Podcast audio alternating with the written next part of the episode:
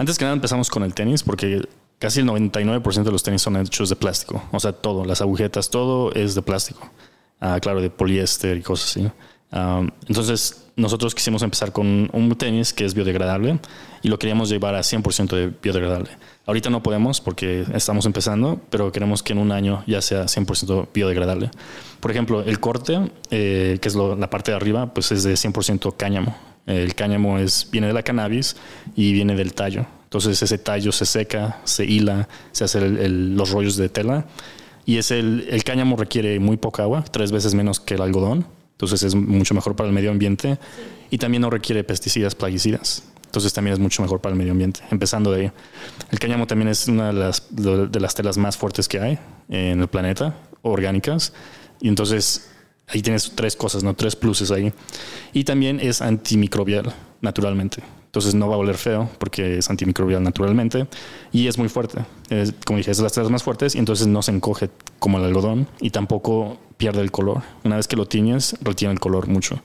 Bienvenido a The Talk para Emprender. Bienvenido a The Talk para Emprender, un espacio donde conocerás emprendedores que están cambiando las reglas del juego con innovación. Quédate y escucha lo que se necesita para construir las empresas del futuro. Inspírate, aprende y ponte en acción. Queremos verte emprender. Hola, hola, ¿cómo están? Bienvenidos a The Talk para Emprender, un podcast de Worded. Yo soy Carmen Durán, coordinadora de alianzas estratégicas en Worded. Para quienes nos escuchan o ven por primera vez, les comparto que en Worded somos una aceleradora nuclear de empresas con nuestro propio fondo de capital. Impulsamos a los emprendedores a través del acompañamiento en cada área de su negocio. En el episodio de hoy vamos a platicar con un emprendedor que participó con nosotros en el premio Acelera y Envía 2023. Su emprendimiento obtuvo el segundo lugar. Está con nosotros Sarney, el cofundador de Terra Roots, una marca de calzado descalzo con materiales biodegradables y que ofrecen una opción de calzado natural para cualquier persona. Bienvenido, Sar. Gracias, muchas gracias por tenernos aquí. Muchas gracias a ti por estar con nosotros el día de hoy. Queremos platicar de varios temas. Para empezar, que nos cuentes un poco de tu camino emprendedor, un poco conocer también de esta propuesta que impulsa el uso de un calzado natural, amigable con el medio ambiente y que además ofrece el cuidado físico de quien los utiliza. Entonces, si quieres, vamos a arrancar con esta charla y platícanos un poco cuáles son los orígenes de este emprendimiento. Sí, claro. Este, esta empresa empezó aquí en México, pero los socios somos de Estados Unidos y el punto es llevarlo a Estados Unidos. Eh, entonces empezamos en México porque vemos que hay un mercado donde no existe este tipo de calzado. Todo se tiene que comprar en Amazon o en otra empresa en Estados Unidos y importarlo. Entonces, eh, no hay, en este momento todavía no hay una empresa que fabrica y vende en México. Entonces vimos esa oportunidad y fue por eso que entramos. También porque yo sabía que León es donde se hace el calzado. Entonces sabía que había una industria de calzado en México. Ya, y entonces yo dije, ah, pues va a ser muy fácil, ¿no? Y ya lo hacen, nada más voy a decirles, lo quiero de esta manera y, y ya, ¿no? Y no fue así. Uh, nos tomó dos años en que nos dieran ya el producto final. También porque esto era la pandemia, ¿no? Entonces yo vivía en la Ciudad de México, eh, iba a León en autobús. En ese tiempo yo no tenía un carro porque vivía en la Ciudad de México. Entonces me iba de autobús a León, hablaba con gente, aprendía, yo no sabía nada de calzado. Y lo primero que me di cuenta es de que y lo voy a decir, seguir repitiendo otra vez la conversación, es de que si quieres hacer algo bien, lo tienes que hacer tú. Porque fue tanto, esto tomó dos años porque yo confiaba en la gente y me decían, ah, sí, yo te lo hago de esta manera y regresa en dos semanas o en un mes. Y regresaba y no tenía nada, no tenía mal hecho, uh, mal hecho y ni siquiera lo arreglaban, ¿no? O sea, que a lo mejor ellos lo veían y decían, ah, está mal hecho, antes de que venga lo voy a arreglar. No. Entonces por eso tomó muchísimo tiempo. La otra razón por la que tomó muchísimo tiempo fue porque estamos haciendo un calzado que es muy diferente. Es la forma natural del pie. Usualmente el calzado es de punta y eso es lo que te empuja los dedos y, en un momento hablamos acerca de eso. Pero lo que pasó es de que todas las hormas que, que venden en León están hechas de punta. Entonces tuve que hacer mi propia horma. Y luego como hice mi propia horma, tuve que hacer mi propia suela. Entonces, esos fueron como cosas que iba aprendiendo, nadie me decía y pues iba tomando más tiempo, más que ellos se tardaban mucho y todo eso. Entonces, eso es como inició eh, la empresa y como te digo, apenas hace tres, bueno, así, apenas hace cuatro meses empezamos a, nos dieron el producto. O sea, dos años después, un poquito más de dos años. Y entonces una, ya tenemos el producto y lo vendemos todo en línea. Y es como escuchamos de ustedes, porque usamos mucho esta feta y todas estas empresas de, envíos, y es como escuchamos del, del um, del, del concurso. del concurso, sí, correcto. Sí, y bueno, antes de pasar al tema del concurso, me quisiera regresar un poquito para que nos contes un poco de la propuesta de valor que tiene Terra Roots. Nos platicas que es un calzado, pero ¿cuáles son estos beneficios? Por ahí a la- a- en la introducción tocábamos el tema de ser un producto más amigable con el medio ambiente y tú decías la parte de, de la forma del pie. Entonces, e- este es un emprendimiento que surge en un sector demasiado tradicional como es la industria del calzado, pero ¿cuáles son las bondades que tiene este producto que ustedes diseñaron? Sí, claro. Antes que nada empezamos con el tenis porque casi el 99% de los tenis son hechos de plástico. O sea, todo, las agujetas, todo es de plástico. Ah, claro, de poliéster y cosas así. Ah, entonces, nosotros quisimos empezar con un tenis que es biodegradable y lo queríamos llevar a 100% de biodegradable. Ahorita no podemos porque estamos empezando, pero queremos que en un año ya sea 100% biodegradable. Por ejemplo, el corte, eh, que es lo- la parte de arriba, pues es de 100% cáñamo. El cáñamo es, viene de la cannabis y viene del tallo. Entonces ese tallo se seca, se hila, se hacen los rollos de tela. Y es el, el cáñamo requiere muy poca agua, tres veces menos que el algodón. Entonces es mucho mejor para el medio ambiente. Y también no requiere pesticidas, plaguicidas. Entonces también es mucho mejor para el medio ambiente. Empezando de ahí. El cáñamo también es una de las, telas más fuertes que hay en el planeta, orgánicas. Y entonces ahí tienes tres cosas, ¿no? Tres pluses ahí. Y también es antimicrobial, naturalmente. Entonces no va a oler feo porque es antimicrobial naturalmente y es muy fuerte. Es, como dije, es de las telas más fuertes y entonces no se encoge como el algodón y tampoco pierde el color. Una vez que lo tiñes, retiene el color mucho. Entonces es muy biodegradable por todas esas partes porque también los procesos para llegar a eso con algodón requieren mucha agua y eh, plaguicidas y químicos. Entonces es un producto resistente, pero a la vez creo que suave, ¿no? Sí. Cómodo. Sí, uh, tenemos un forro, entonces ese, ese está suave. El cáñamo es, es, es, no es tan suave, pero si lo lavas se hace más y más suave. Pero no es tan, uh, tan duro como, no sé, como el, um, el yute. El yute sí es súper abrasivo. La otra cosa que hicimos es de que aquí hay un casco, lo, aquí no lo pueden ver, y ese está hecho de PET reciclado. Entonces, del PET que tienen en León, alguien lo colecta y hacen en los cascos. Y la parte de atrás, la cual es el, contrafuerte, el contrafuerte está hecho de arroz, cáscara de arroz. Entonces, eso es un desperdicio y con eso hacen los contrafuertes. Entonces, eso lo importamos de Alemania, el cáñamo lo importamos de Estados Unidos y el resto ya está hecho en México. Esto está hecho de algodón, entonces también otra vez no es de plástico. Y, y, sí, y como digo, la forma natural del pie está aquí. Tuvimos que hacer nuestra propia suela y esta es. Y ya, esta es la primera versión, la que tengo aquí. Ya tenemos una versión 2 que estamos vendiendo. Entonces, esa es la parte de cómo es biodegradable, cómo es mejor para el ambiente. Y no solo es bien, uh, bueno para el medio ambiente, es también bueno para ti. ¿no? Entonces, como dije, como tiene esta forma del pie, también es plano, no tiene un tacón y también es súper flexible. Oh. Entonces, y es súper ligero, ¿no? Uh -huh. Estamos tratando de que, sea, um, que sea lo más parecido a, que, a, como si estuvieras descalzo. Porque la mejor manera de caminar y correr es estar descalzo. Pero sabemos que no podemos estar descalzo. Entonces, esta es la opción de, si no quieres estar descalzo, aquí están esos zapatos, ¿no?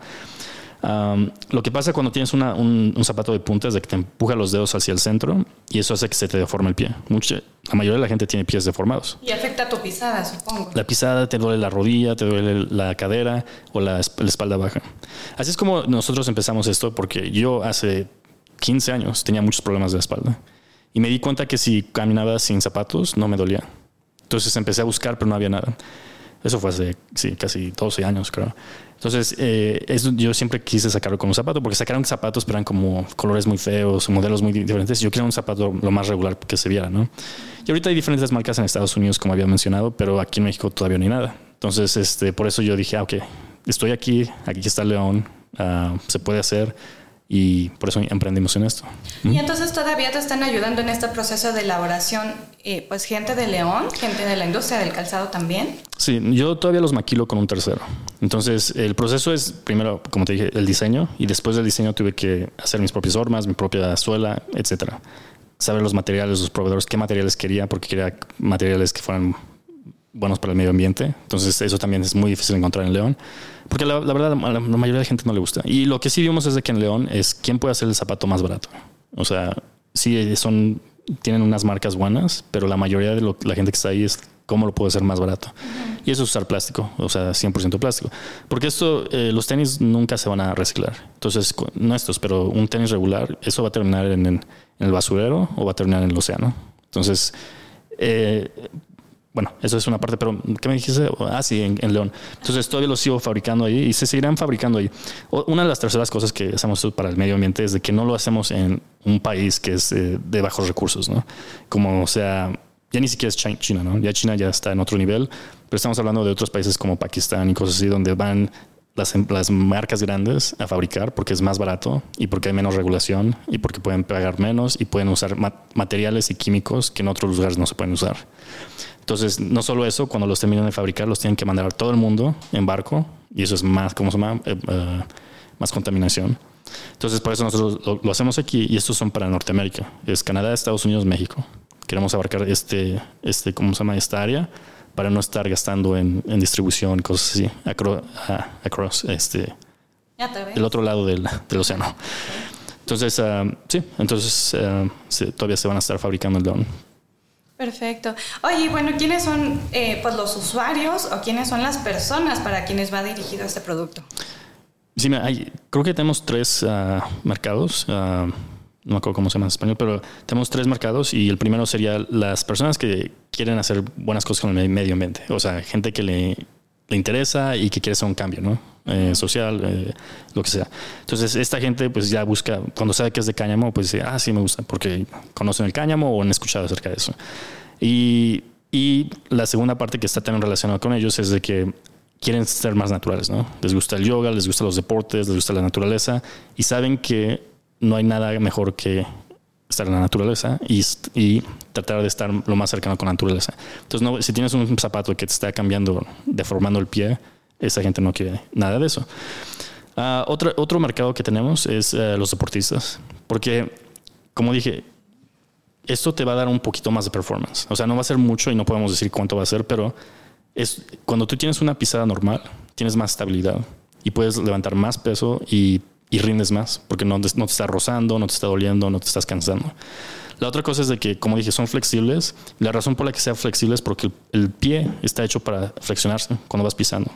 Entonces, si tú checas tus zapatos o vas a una tienda que vende zapatos y los tratas de doblar, están tiesos, no se pueden mover y el pie está hecho para moverse. Entonces, si no lo mueves y lo proteges con todo este foam y todas estas cosas, memory foam, pues se atrofia.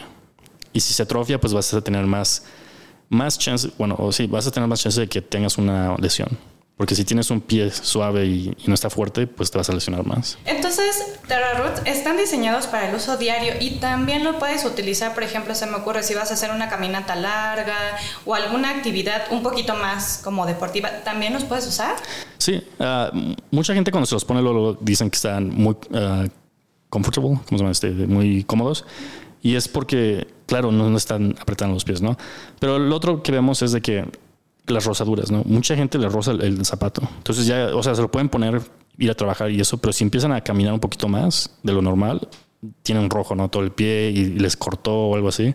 Entonces, eso es lo primero que se dan cuenta como la gente normal, ¿no? Que no está a lo deporte o cosas así. Y también que son muy ligeros, ¿no? Se cansan menos. Entonces, eso es como lo que una persona normal, típica, se daría cuenta luego. luego. Oye, excelente. Pues una muy buena alternativa, un muy buen producto. Que cuéntanos ahorita un poco también cómo está haciendo pues e, este tema de aceptación en México, en Estados Unidos y también ya después de eso empezaremos a hablar de, tu socia que no está aquí en México. Sí, claro. Entonces, si quieres conocer un poco cómo es eh, pues la aceptación de este producto. Sí, este, eh, va despacio porque hay muchos, como, no topes, pero muchas cosas que, que tenemos que hacer, ¿no? Tenemos que educar a la gente. La gente no sabe cómo es la forma natural del pie. Eh, muchas veces ponemos fotos en redes sociales y la gente piensa que, y lo han dicho en los comentarios, que es pie de animal, pie de, o sea, un pie normal, que está así, que es amplio. Y dicen pie de animal, pie de chango, pie de indígena, pie de indio. Y dices, ¿de qué estás hablando? O sea, eso no tiene nada que ver, esa es la forma natural. Entonces mucha gente no sabe. Y cuando ve el pie normal, se espantan y dicen, ah, está bien feo. Y es, esa es la, la forma natural del pie. Entonces hay mucha educación que tenemos que hacer.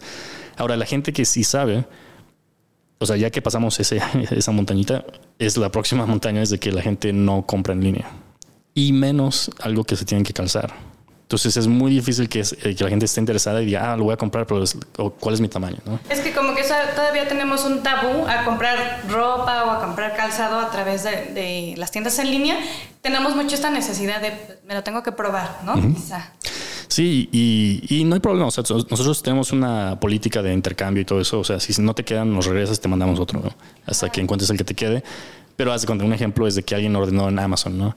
Y hizo una, una orden y no le quedó y luego hizo otra orden y no le quedó. Y luego hizo otra. En lugar de llamarnos en la primera y decir, hey, nos intercambiamos, no, hizo tres órdenes. Entonces nos costó cada vez que el envío, el, el fee de Amazon. Entonces es también otra vez educación. ¿no? La gente despacio va a comprar en línea y luego ropa es hasta más despacio. Entonces tenemos todo eso, pero sabemos que por el ejemplo de Estados Unidos, porque de ahí somos, sabemos que siempre son Estados Unidos. 2001 la gente no quería comprar en línea, bla, y ahorita todos compran en línea. Y todas las, las marcas ya tienen su presencia y es más, están cerrando tiendas, ¿no? Entonces eso va a pasar aquí en México.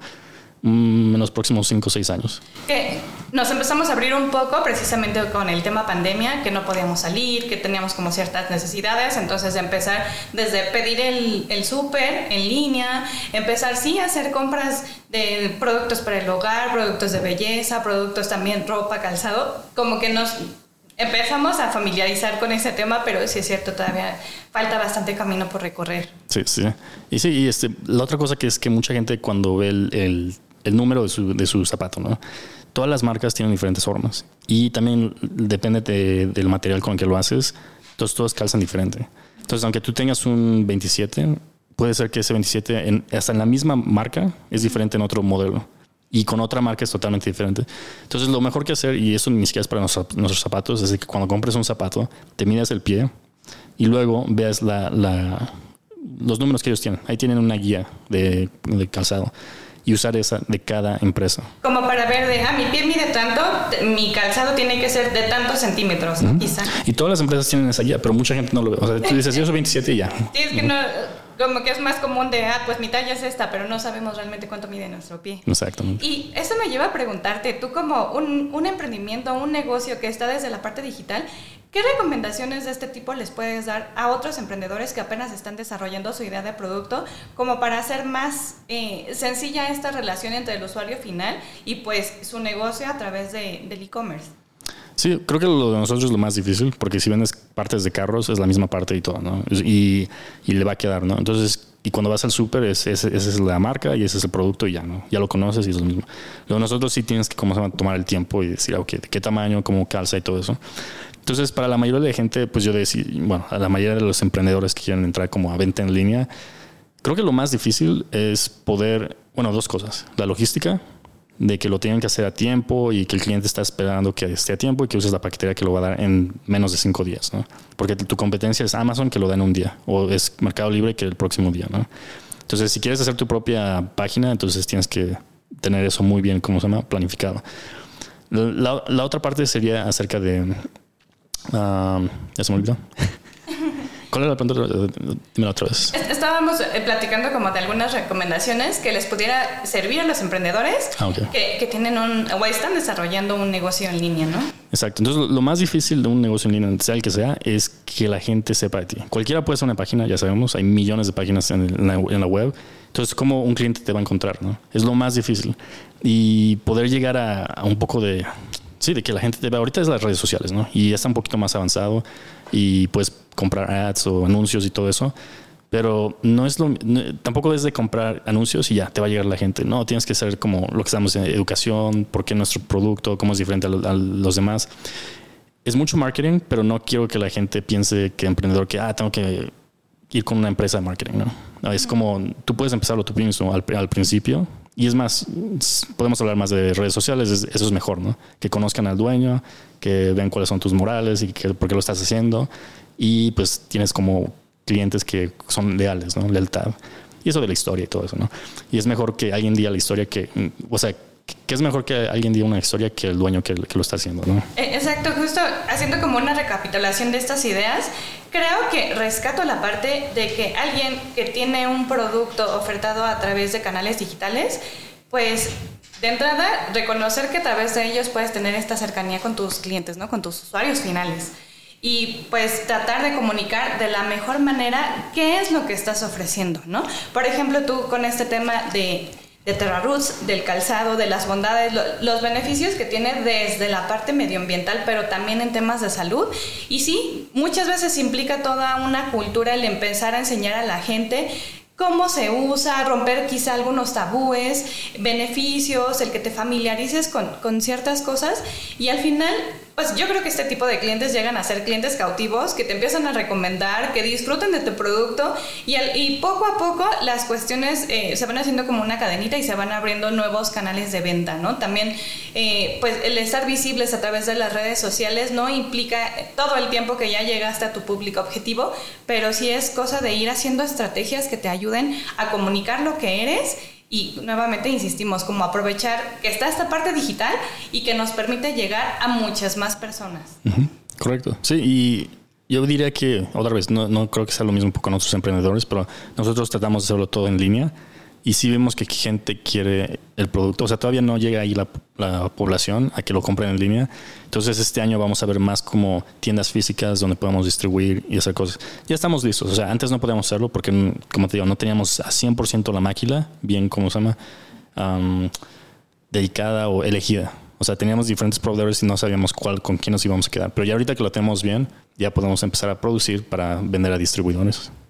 Exacto. Oye, bueno, rapidísimo también retomar un poco el tema de cómo es llevar pues una sociedad, tú estando aquí en México y tu socia Emily eh, en Estados Unidos, ¿cómo es que han logrado integrar este negocio? ¿Cuál crees tú que sea la clave para mantener una relación entre socios? Sí, antes de la pandemia, pues ya todo nosotros hacíamos eh, en línea, ¿no? Usamos Google Work, Workspace y todo, o sea, todo lo hacemos en línea, hacíamos videoconferencias, es más, una vez hicimos una expo una de las primeras expos que fue en videoconferencia, antes de la pandemia. Después ya hubo miles, ¿no? Entonces, siempre hemos estado muy cercanos a, la, a, las cosas digitales, ¿no? A lo que está saliendo y lo estamos utilizando. Entonces, casi todos nuestros gastos son muy bajos y casi todo lo que usamos es en línea, ¿no? Son como services. O sea, no son productos, son services que contratamos. Entonces, poder tener esa comunicación con ella, pues todos los días, ¿no? Ya tenemos WhatsApp. O sea, sí es muy diferente si alguien mayor, ¿no? Ah, lo ve y dice, ah, ¿cómo pueden hacer este negocio? Pues ya no hay teléfono, ¿no? En un segundo te mando un WhatsApp y estamos en comunicación. También con los clientes, todo es por WhatsApp, todo es por Messenger, o sea, es una, pues la tecnología pues nos da. La, oportunidad de hacer todo eso fácilmente y muy barato. Perfecto. Y ya estamos como a muy pocos minutos de terminar con nuestro podcast, pero antes de eso me gustaría conocer la experiencia que tú tuviste precisamente al participar en una iniciativa de WordTed, que fue el premio Ascendera y Envía. ¿De qué manera crees que te haya ayudado como en tu visión de emprendedor? A quizá, eh, porque por ahí participaron ustedes en un bootcamp virtual que realizamos y la idea era compartir contenidos que les iban a ayudar a detectar quizá áreas de mejora de sus negocios. ¿Qué nos puedes decir de esa experiencia? ¿Te sirvió? Eh, ¿Qué crees que también podrían sumar los, los emprendedores en este camino de ir aprendiendo y de ir mejorando su, la, alternativa de su negocio? Eh, que también de otras cuestiones podrían requerir, ¿no? Para acercarse a, temas quizá educativos. Ah, ok. So, lo que nosotros, bueno, lo que yo utilicé más de WordTech fue cuando estuvo la charla con la señorita de contaduría. Entonces, contabilidad. Contabilidad, perdón. Nosotros teníamos un contador antes, no hacía bien las cosas, cobraba mucho y pues lo dejamos, ¿no? Entonces yo hago la contabilidad. Entonces, como te digo, como usamos software, ya está todo muy, como se llama, muy planeado y nos da los números que necesitamos, ¿no? Pero sí hubo preguntas que, que son como más así como de, ah, porque, bueno, son más difíciles, ¿no? Que no puedes encontrar en línea y que también tienes que tener un poquito de experiencia. Entonces, cuando estuvimos con ella, pues le hice las preguntas. Eso para mí fue muy bueno y es más, creo que en el concurso se ganó como un año de contabilidad. Entonces, eso es algo que yo estoy, como se llama? Looking forward to, o sea, estoy esperando para poderlo utilizar. Y, yo pienso que, uh, ¿qué más se podría hacer? Mm, esa no te la puedo responder ahorita. No sé qué más podrían hacer acerca. A mí se me hizo muy bien. O sea, estaba muy, muy bien planeado. Ustedes tienen un equipo que pues, tienen diferentes personas haciendo diferentes cosas, no es como una persona que estaba haciendo todo, ¿no? Y lo planearon bien. No sé si fue el primero que hicieron o ya era el segundo. No, de este concurso fue la primera edición. Tuvimos otra iniciativa anteriormente en un concurso muy local que fue nada más para Chiapas. Y esta vez la apertura fue a todos los proyectos a nivel nacional que quisieran participar. Ah, ok, sí estuvo muy bien planeado. Nos, nos, da mucho gusto escuchar que, que podemos compartir pues todas estas... Eh, buenas experiencias, pero con el respaldo de nuestros especialistas y al final pues estamos para apoyar siempre el camino de los emprendedores. Entonces, ahora sí ya para cerrar, porque ya nos tenemos que despedir, me gustaría preguntarte, ¿qué crees que se necesita para cambiar el mundo? Uf, es una, pues una conversación de horas.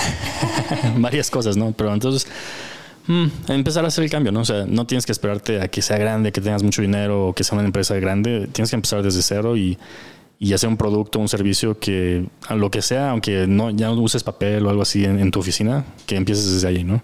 Creo que eso es como podemos empezar. Si muy poquita gente empieza a hacer cambios pequeños, eso es lo único que podemos hacer porque es muy difícil cambiar las cosas. Sí, y bueno, ya, ya sabemos que tú estás marcando un paso muy importante, pero ¿qué está haciendo SAR para cambiar el mundo?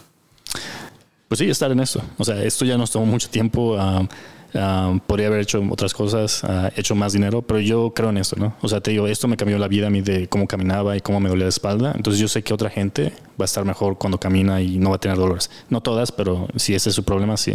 Y el otro es de que yo también pienso que esto es un mejor producto con mejores materiales y ojalá que más gente empiece a utilizar las otras marcas. O sea, que lo copien, no, no me importa, ¿no? Que digan, ah, mira, sí hay materiales que existen, porque en León es muy difícil encontrar los materiales, pero sí existen y los puedes comprar en México. Perfecto. Pues muchas gracias por estos minutos de, poder platicar contigo, Sar. La verdad es que creo que quedaron muchas cosas que más adelante podemos retomar porque esto de no solo tu producto, sino el camino del emprendedor, pues siempre enfrenta altas y bajas, pero yo creo que deja muy buenas experiencias y es algo pues que necesita siempre, como ahorita te veo muy...